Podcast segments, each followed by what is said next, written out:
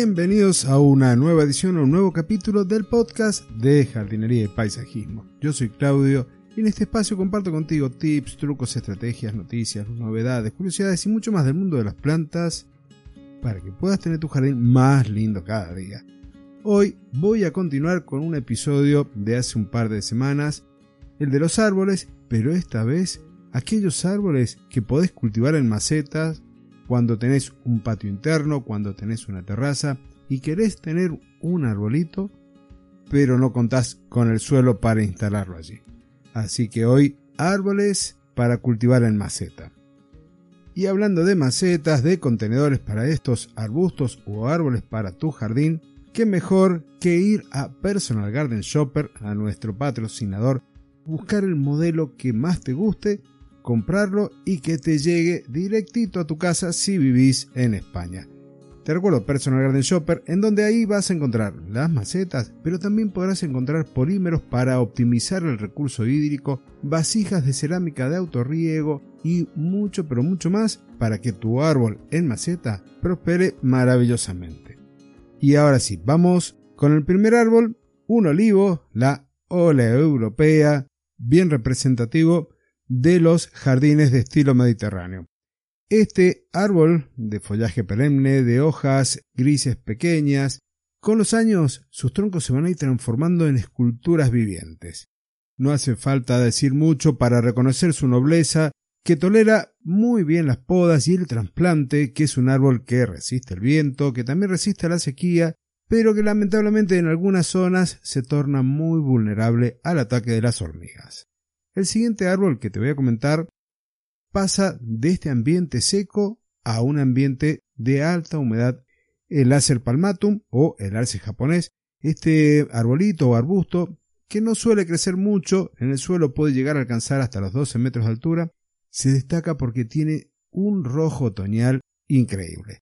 Si bien puede estar a pleno sol, en muchos lugares, como por ejemplo aquí en Mendoza, la mejor ubicación es a media sombra y que le dé un poco quizás el sol de la tarde. Las hojas se queman levemente, necesita una buena humedad ambiente y suelos sueltos con buena cantidad de materia orgánica. Hay muchísimas variedades de Acer palmatum o de arce japonés, con hojas más finas y delicadas, con colores rojos en sus hojas. La verdad que debo de confesar que soy un enamorado de esta planta. La siguiente que te voy a comentar, que también me fascina, es la pezuña de vaca, la Bawinia candicans, nativa de Argentina. Tiene unas flores increíbles de color blanco que recuerdan a las orquídeas y sus hojas, si las miras con detenimiento, parecen la huella en el barro que ha dejado una vaca mientras camina. De allí su nombre, pezuña de vaca o pezuña de buey. Este arbolito es sensible a las heladas, de acuerdo a la zona en donde se cultiva puede tener un follaje que se comporte como caduco o como semi-persistente. Otra baguinia que me gusta muchísimo es la baguinia variegata, que tiene flores de color rojizo. También se la conoce a esta segunda baguinia como árbol de las orquídeas o falso caoba, y sus hojas tienen la misma forma que la baguinia candicans, pezuña de vaca o pezuña de buey. De la familia del arce japonés tenemos un pariente conocido como arce tridente, que es el Acer buergerianum. Este árbol de porte pequeño tiene un follaje conformado por hojas que van a virar al naranja rojo durante el otoño. Y por suerte para sus espectadores persiste durante bastante tiempo. Cuando lo coloques en su maceta o contenedor, podrás luego ubicarlo a pleno sol y una característica distintiva de su hermano el Acer palmatum es que es más resistente al viento.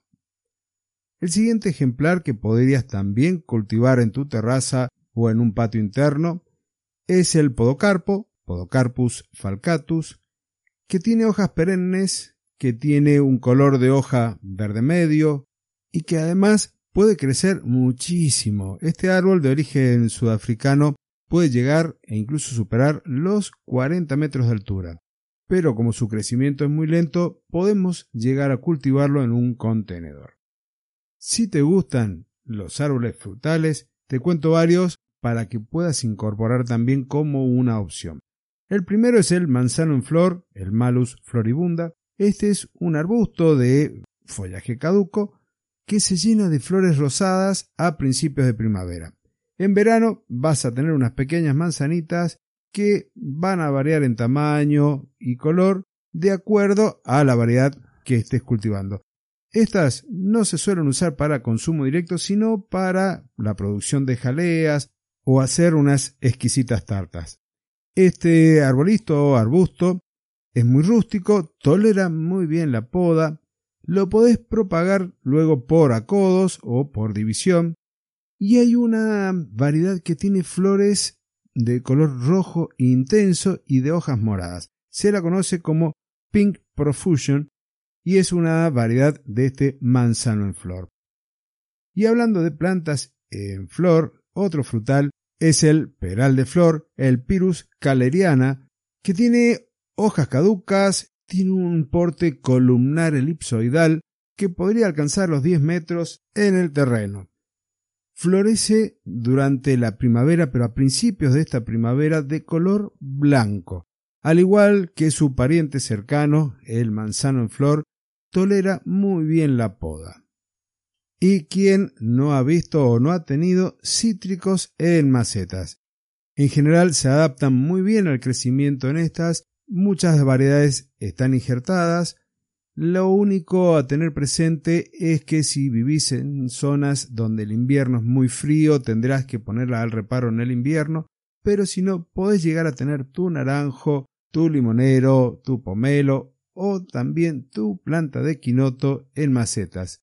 Y probablemente puedas durante su cultivo observar que las hojas se ponen amarillas, esto es por deficiencia de hierro, con lo cual es probable que se te recomiende en un centro de jardinería que lo fertilices con hierro cada cuatro meses.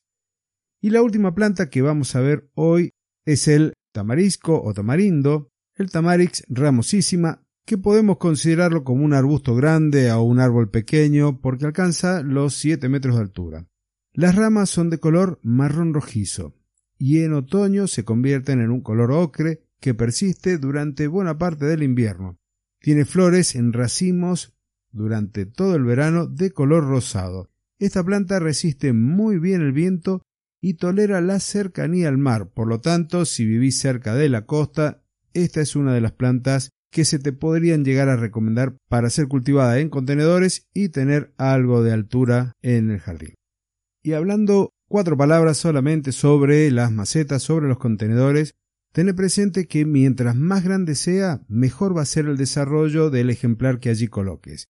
Es muy probable que con los años vayas a tener que ir renovando estas macetas, estos contenedores, que incluso la presión interna de las raíces puedan romperlos, con lo que te sugiero que busques macetas de calidad y que además tengas presente que si la colocaste a pleno sol, ese suelo, ese sustrato se va a calentar más, se va a deshidratar más y por lo tanto vas a tener que estar muy atento al riego y en la parte aérea también estar atento a la poda para poder mantener su forma, su tamaño y lograr que esté bastante equilibrada la parte aérea con la parte subterránea.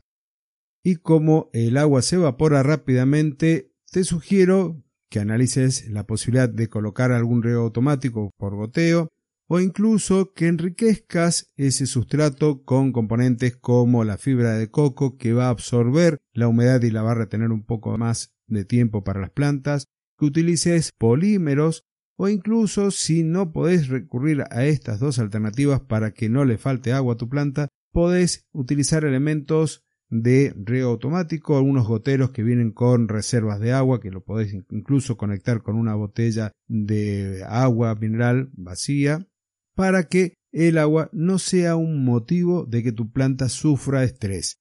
Igualmente, como no va a haber mucho suelo en donde puedan explorar sus raíces, vas a tener que estar atento a el abonado para que no le falten nutrientes. Y al hablar de abonos, hablar de macetas, de polímeros para el riego, no puedo dejar pasar mi recomendación de que vayas a personalgardenshopper.es para que si vivís en España puedas completar tu maravilloso proyecto de jardinería. Y ahora sí, con esto me despido, nos encontramos la semana que viene en una nueva edición de este podcast de jardinería y paisajismo en el cual te pido, porque a veces se nos pasa por alto, que me dejes el me gusta, que compartas el episodio para que los algoritmos nos ayuden para llegar a más amantes de las plantas y de la jardinería. Nos encontramos el próximo jueves. Muchísimas gracias.